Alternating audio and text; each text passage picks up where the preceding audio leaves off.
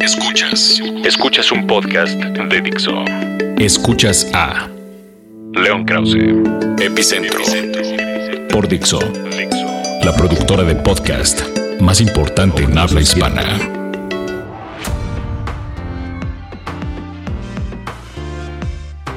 Amigos, ¿cómo están? Me da mucho gusto saludarlos otra vez. Aquí estamos en Epicentro. De verdad, qué alegría poder retomar nuestro podcast en Dixo y en uh, nuestra nueva casa también, Letras Libres, que es pues mi casa.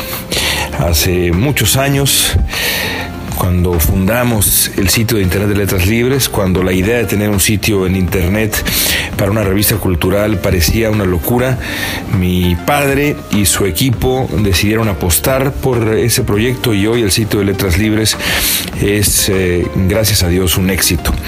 Lo fundamos eh, junto con la revista y eh, hicimos cosas que en su momento eran de verdad inéditas, osadas.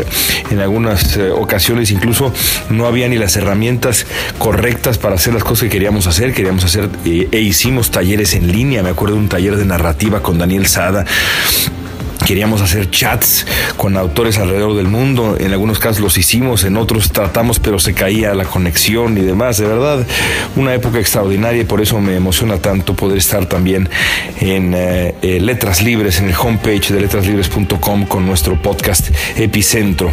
Así que bueno, bienvenidos, bienvenidos. Bien decía un eh, amigo mío que trabajó en la radio muchos años que lo más peligroso para un periodista es dejar de estar en ese espacio eh, que ocupa en los medios, es decir, perder el espacio en los medios que uno tiene, ya sea de manera definitiva, que es muy doloroso y difícil, o eh, de manera temporal, tomarse un descanso.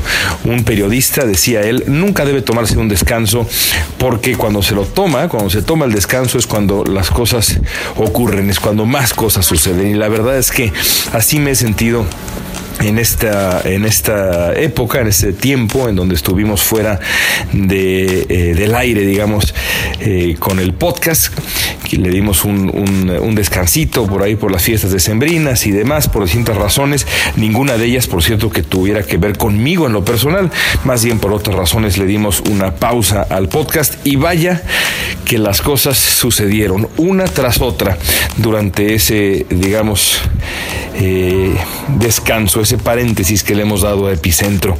Si la memoria no me falla, eh, entre, las, entre los eh, acontecimientos que no pudimos comentar en el podcast, estuvo el ataque en París, eh, todo lo que ha ocurrido con el Estado Islámico desde entonces, el ataque en San Bernardino que sucedió aquí, pues a unos kilómetros de donde yo vivo en el sur de, de California, en Los Ángeles, todo el ascenso y la permanencia de Donald Trump.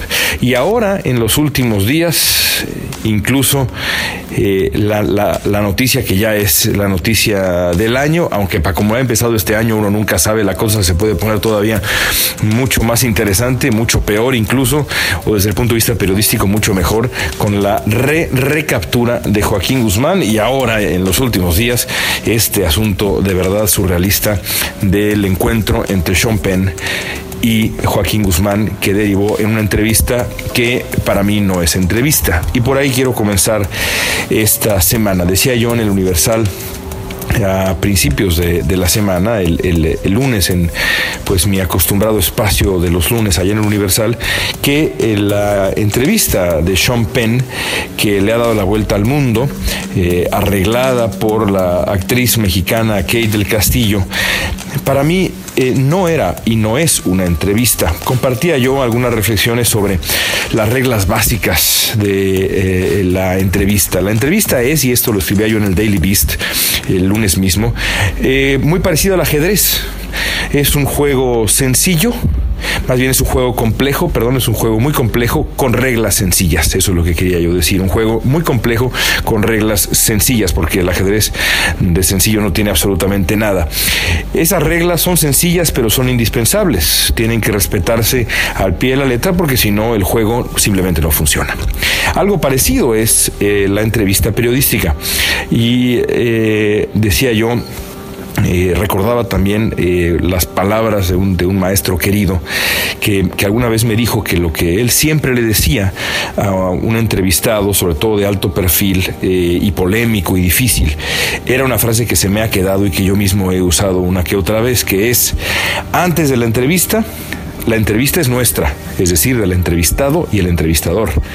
Pero durante la entrevista y sobre todo después de la entrevista, la entrevista es mía, es decir, del reportero, del periodista. ¿Qué quiere decir esto? Bueno, quiere decir que el, eh, periodista y el entrevistado pueden eh, acordar ciertos, eh, digamos, puntos de interés, zonas de interés y demás.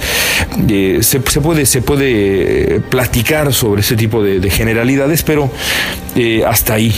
Después, eh, las preguntas, eh, el rumbo de la entrevista, la libertad para interactuar con el entrevistado, la libertad para la libertad y también el tener la habilidad de interrumpir al entrevistado para llevar la entrevista por otro rumbo y obtener lo que el periodista quiere.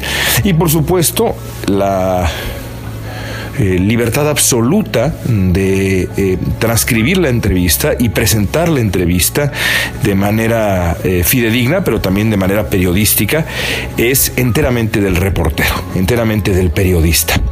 Sean Penn rompió absolutamente todas las reglas anteriores. Sean Penn no estuvo presente durante la entrevista con Joaquín Guzmán. Le mandó las preguntas por adelantado, porque no tuvo de otra, tuvo que hacerlo así y aceptó ese arreglo. Permitió, por lo tanto, que eh, el Chapo las leyera, las preguntas, y escogiera qué preguntas responder y en qué momento responderlas y en qué términos responderlas. Eh, aceptó el no estar presente ni siquiera eh, de manera virtual durante la entrevista, es decir, no pudo responderle a Guzmán, eh, preguntarle sobre sus respuestas, darle seguimiento a sus respuestas. Y al mismo tiempo y como broche de, oro, digamos, la revista Rolling Stone, por razones extrañas que seguramente iremos conociendo en los próximos días, aceptó que el Chapo Guzmán tuviera, digamos, la capacidad de veto de la, eh, de la historia, de la entrevista, del texto. Eh, tuvo, digamos, la, la capacidad de dar su visto bueno Dice Rolling Stone, se lo mandamos porque así lo exigió el señor y no le cambió nada. Y yo pensé, pues por supuesto que no le cambió nada. Es un proyecto del que fue dueño desde el principio del proyecto.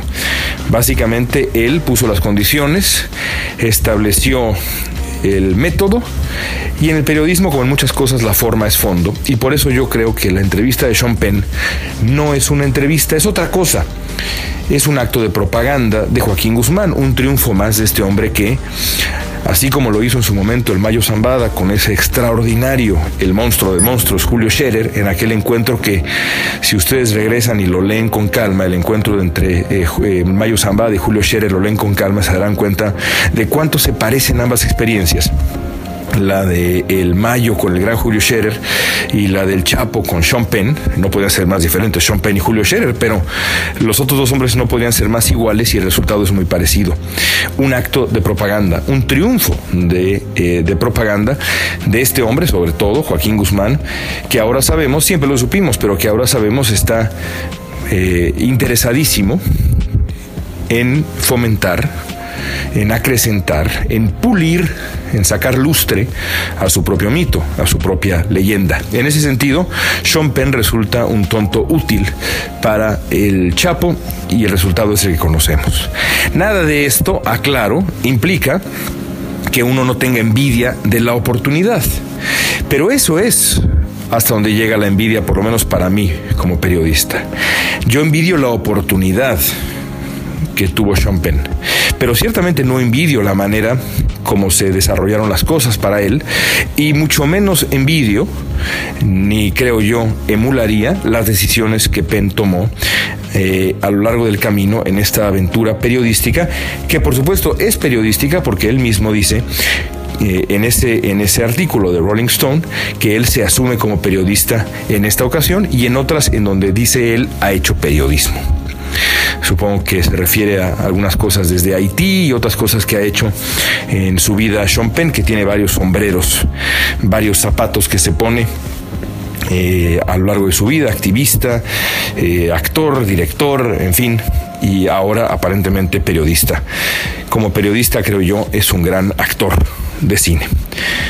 En fin, hasta ahí las cosas, ya veremos qué ocurre en uh, el futuro, no solamente evidentemente con Joaquín Guzmán y su proceso de extradición, que va a tomar seguramente tiempo. Algunos de mis colegas dicen por ahí en privado me han dicho que el gobierno tiene la facultad la facultad para eh, rápidamente eh, deportar al Chapo Guzmán. Eh, eh, lo cierto es que si siguieran el proceso de ley paso a paso, como ya ha explicado el propio gobierno, esto tomaría cerca de un año. No sé qué hará el gobierno, ya lo veremos, también veremos qué pasa con Sean Penn y con Kate del Castillo, los otros dos protagonistas de este de esta telenovela de principios de año. Escuchas, Escuchas a León Krause. Epicentro. Dixo. Evidentemente, otra de las eh, cosas que nos perdimos en estas semanas de descanso en Epicentro ha sido pues todo el trayecto de la uh, contienda presidencial en Estados Unidos, sobre todo por supuesto del Partido Republicano, porque bueno, todos los meses finales del uh, año pasado, del 2015, incluso diría yo, no solamente los meses finales, sino el segundo semestre, eh, nos eh, pasamos en este, en este podcast tratando de predecir qué iba a pasar con Donald Trump.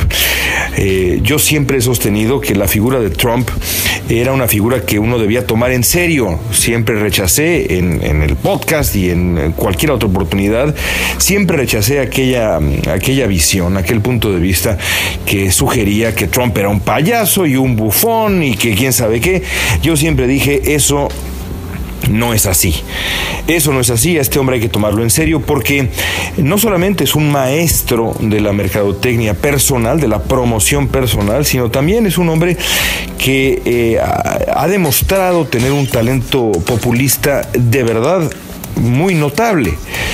Y conforme han pasado las semanas, nos hemos dado cuenta a qué grado ese talento eh, populista, junto con la cultura de la celebridad, ha eh, engendrado una figura política pues casi invencible por lo menos casi invencible hasta ahora para el resto de los candidatos republicanos y para el Partido Republicano en sí. Porque al día de hoy, cuando faltan 20 días, escasos 20 días para el principio formal de, las, de la contienda por la candidatura presidencial republicana y también demócrata, para que se celebren estas asambleas de partido, los famosos caucus en Iowa, y luego de ahí uh, New Hampshire, y luego de ahí Nevada, Carolina del Sur y estos estados eh, que terminarán por definir seguramente en el primer semestre del año eh, quién será el candidato de, de, los republicanos y de los demócratas. Cuando estamos a tres semanas, el señor Donald Trump sigue manteniendo una ventaja pero enorme, enorme. En las encuestas nacionales tiene 14 puntos de ventaja en un promedio de encuestas. Es líder absoluto en New Hampshire con 17 puntos de ventaja. En Carolina del Sur le saca 11 puntos de ventaja a Ted Cruz. En Nevada tiene 13 puntos de ventaja. En Iowa, el primer estado, va eh, eh, en segundo sitio, va perdiendo frente a Ted Cruz, pero en los últimos días la, uh, la, diferencia entre ambos se ha reducido. Así que no es impensable que Donald Trump también se imponga en Iowa. Si Trump gana los primeros cuatro, cinco, seis estados, o incluso queda en segundo lugar en Iowa, pero logra mantenerse y ganar esos primeros, esos eh, segundos estados que, vienen después de Iowa, entonces eh, eh, su candidatura irá ganando fuerza. Será muy difícil que eh, se, se, tire del pedestal a Trump. Ya han ocurrido una serie de escándalos que eh, habrían destruido la carrera de cualquier otro político, básicamente, pero no ha pasado con Trump. Mi teoría de por qué no ha pasado con Trump tiene que ver con que este Donald Trump que hemos visto durante la campaña presidencial, eh, un hombre fácil para el insulto, un hombre que denigra a sus rivales, que denigra a los periodistas, que eh, trafica, digamos, en el, en el lenguaje del odio, es exactamente el, el, Donald Trump que ha sido exitosísimo en televisión estadounidense precisamente con ese personaje, precisamente con esa personalidad tan televisiva durante una década en el famoso programa The Apprentice. Entonces para la gente esto no es nada nuevo, al contrario, lo quieren por eso a Trump. Trump no se va a caer por ser eh, esta figura despreciable y por este eh, ejercer, digamos, este discurso despreciable. Al contrario, va a ir ganando eh, relevancia y mucho más si la realidad en conspirar a favor suyo, en ser su cómplice más fiel, porque eso es exactamente lo que ha ocurrido conforme ha ido avanzando este 2016 y por supuesto el 2015 ni se diga.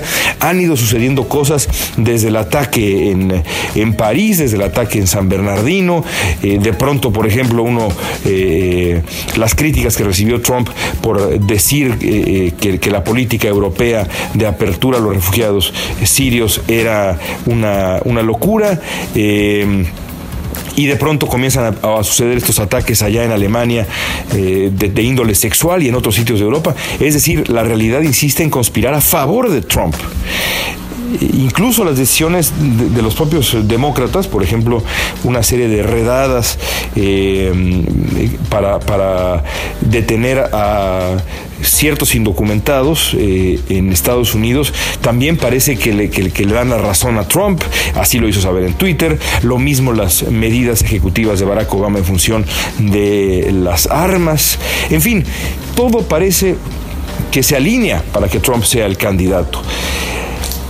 Incluso el propio Partido Republicano empieza a darse cuenta de que Trump, pues quizá no es tan malo para la propia base del partido, porque por supuesto en una elección general todo eh, eh, es distinto. Me refiero a que, de acuerdo con las últimas encuestas, los republicanos que tenían una muy mala opinión de Trump hace apenas unos meses, ahora lo ven con, un, con ojos eh, mucho más favorables. Es decir, se está convirtiendo en una figura mucho más eh, aceptada y mucho más popular dentro del Partido Republicano de lo que era antes. El problema para los republicanos es que en esas mismas encuestas los votantes independientes eh, no están eh, simpatizando con Trump más conforme pasa el tiempo. Es decir, Trump pudo haberse ganado ya el favor de más simpatizantes republicanos, pero ciertamente no está logrando lo mismo con los independientes y mucho menos con los demócratas. Así que si se queda con la, con la candidatura, le costará muchísimo trabajo moverse hacia el centro y reconciliarse con toda esa gente que se siente personalmente eh, eh, insultada y, personalmente indignada por los comentarios que ha hecho Trump en los últimos meses. Es de verdad una situación muy complicada la que atraviesa el Partido Republicano. El Partido Demócrata también atraviesa ahora por una suerte como de enigma. Eh, decía eh, Bernie Sanders, el senador de Vermont, este hombre que se ha vuelto la sensación en el Partido Demócrata y de no ser por Trump, sin duda alguna, sería el hombre que estaría eh, encabezando la cobertura periodística porque es, un fenómeno muy, muy interesante, su atractivo con los jóvenes, en fin, eh, es, un personaje muy, muy atractivo, muy interesante, eh, Bernie Sanders. Decía Bernie Sanders en este foro a principios de semana que la, que la candidatura inevitable de Hillary Clinton quizá ya no era tan inevitable. Yo sigo creyendo que Hillary Clinton será casi con toda seguridad seguridad la candidata del Partido Demócrata. Lo cierto, sin embargo, es que eh, si Hillary Clinton no logra ganar en Iowa, estado en donde ahora tiene la de la delantera, pero apenas una delantera de cinco puntos, casi dentro del margen de error, y eh, por ahí Bernie Sanders logra consolidar su ventaja en New Hampshire, entonces Hillary Clinton va a enfrentar un problema, un problema severo porque también, eh, como, como ocurre eh, en, muchos otros ámbitos de la vida, la tendencia, ¿no? la inercia importa muchísimo en la política. Y eh, así le pasó también a Barack Obama en, un momento determinado en la carrera presidencial del 2008, en la búsqueda de la candidatura demócrata precisamente frente a Hillary Clinton. Si de pronto Bernie Sanders empieza a agarrar vuelo, es posible que sea difícil detenerlo. Y eso mm, pondría a la propia Hillary Clinton en una situación muy complicada, pero también al Partido Demócrata, porque no es lo mismo poner a Hillary Clinton frente a eh, otro candidato, en dado caso de que no sea Trump, eh, e incluso contra el propio Trump, no es lo mismo hacer eso que poner a un hombre, eh, por más simpático que resulte y original que resulte, como Bernie Sanders, que tendría, por ejemplo, que sería el, el hombre de mayor edad en ser, eh, resultar electo como presidente de Estados Unidos. Tiene muchos otros defectos, dudo muchísimo, defectos en función del electorado general en Estados Unidos. Yo dudo mucho, por ejemplo, que el electorado en Estados Unidos en este momento votara por un hombre que se describe con orgullo y además de manera entrañable como un socialista. Así que bueno, así están las cosas en eh, la contienda presidencial en Estados Unidos. Eh, es un enigma sobre otro enigma montado en otro enigma y qué bueno que así sea porque nos va a dar mucho tema de aquí a noviembre. Regresamos con León Krause, Epicentro. Vamos a cerrar el día de hoy nuestro epicentro hablando de algo más ligero. Justamente retomamos epicentro en eh, la semana de las nominaciones al premio Oscar, a los famosos Óscares. Un día alguien me dijo que está mal decir los Óscares. Yo siempre digo los Óscares. Creo que lo correcto es decir los premios Oscar. Yo digo los Óscares y punto y se acabó. También esta semana, el domingo pasado, eh, se llevaron a cabo los Globos de Oro, ahí no hay ninguna duda de cómo se dice, los Globos de Oro, en donde Alejandro González Iñárritu volvió a triunfar y también tuvimos por ahí el gusto de ver ganar a Gael García Bernal. Y sobre Gael es que quiero hablar. Eh, y, y, al hablar de Gael creo yo que también podría, podríamos de ahí derivar a hablar de otras eh, figuras del cine mexicano contemporáneo que han tomado decisiones parecidas, pero creo que Gael de verdad encarna eh, eh, in extremis un espíritu que a mí me parece muy, pero muy admirable. Todos sabemos que Gael García Bernal, en fin, eh, fue actor de telenovelas y demás. Después fue a Londres a estudiar en serio actuación, un hombre que lleva la actuación en la sangre y que es un virtuoso de ese oficio. Se fue a Londres Gael y después, bueno, eh, eh, pasaron algunas cosas y finalmente saltó a la fama de manera definitiva con aquella memorable película Y tu mamá también. Después de Y tu mamá también, Gael García Bernal tomó una decisión, yo no sé si habrá sido consciente o de otra, o de otra índole, digamos, o si se fue dando por casualidad o coincidencias, eh, creo yo que debe haber sido consciente, eh, tomó la decisión de tener una carrera con un espíritu eminentemente independiente. Yo estoy seguro que Gael García Bernal podría haber sido eh, el eh, actor principal de eh, una serie de franquicias exitosísimas, pero Gael ha preferido tener una carrera en donde el prestigio importe más que el éxito económico, imagino yo, o el éxito comercial me daba yo una vuelta por su página de IMDB, este, este sitio de internet, el famoso IMDB, que es el Internet Movie Database, en donde uno puede pues, ver la carrera de todos los actores y productores, escritores y demás, eh, para, para, para, digamos, repasar la carrera de Gael García Bernal desde, desde hace años. Y lo que uno encuentra es película tras otra en donde Gael defiende esa decisión suya de hacer cine independiente.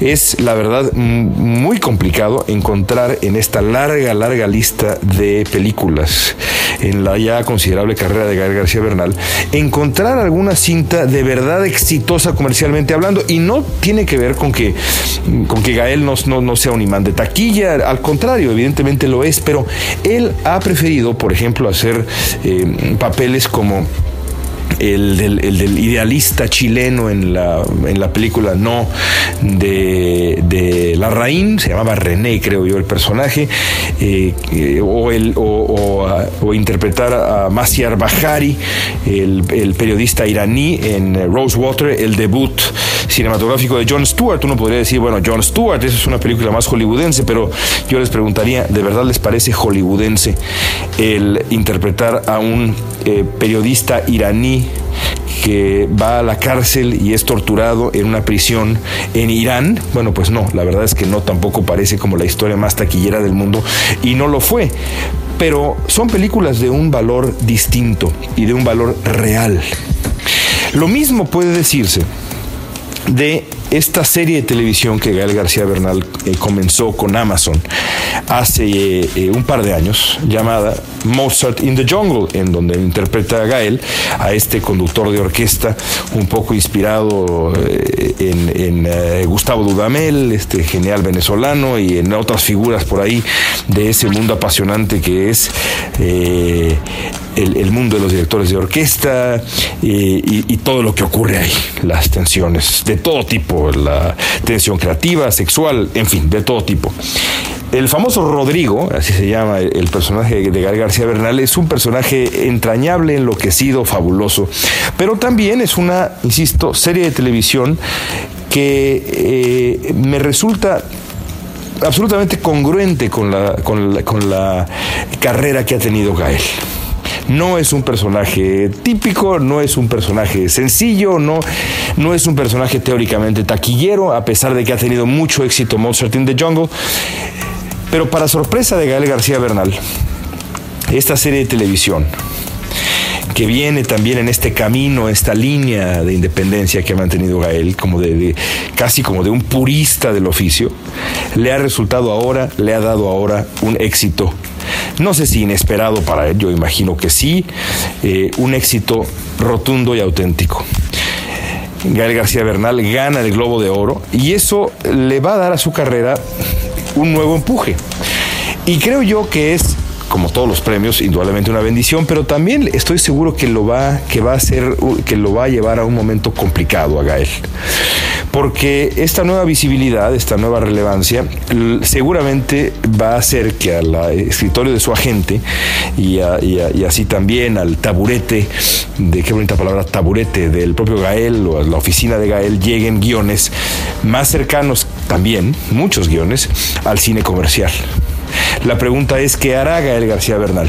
A pesar del éxito obtenido, ¿continuará por este camino decididamente independiente o se dará el gusto de pronto de eh, experimentar con algo que no necesariamente tenga eh, eh, esa suerte de, visión romántica del arte y del oficio de la, de la actuación y del cine, sino que sea nada más una máquina de hacer dinero bien podría hacerlo Gael García Bernal. Yo imagino, por ejemplo, que pues podría salir fácilmente en Star Wars, como, como, como ha hecho también ahora y como hará ahora también Diego Luna, que será también un exitazo. En fin, va a ser muy interesante. Por lo pronto hay que felicitar a Gael García Bernal y hay que felicitar también a los otros magos del cine mexicano, Alejandro González Iñárritu, a Emanuel Lubezki, que seguramente para el momento en que ustedes escuchen este podcast o estarán por ser nominados o ya habrán sido nominados al Oscar y esperemos dentro de algunas semanas nos den nuevas alegrías. Amigos, gracias de todo corazón por haber escuchado una vez más nuestro epicentro. Nos escuchamos la próxima semana. Gracias por visitar Dixo, gracias por visitar letraslibres.com. Si están acá en Letras Libres, dense una vuelta por todo lo que tiene que ofrecer el sitio, que es, créanme, mucho, mucho, mucho. No solamente años de historia de Letras Libres, sino años de historia de revista Vuelta, que, en fin, véanlo, créanme que vale la pena. Gracias y hasta la próxima.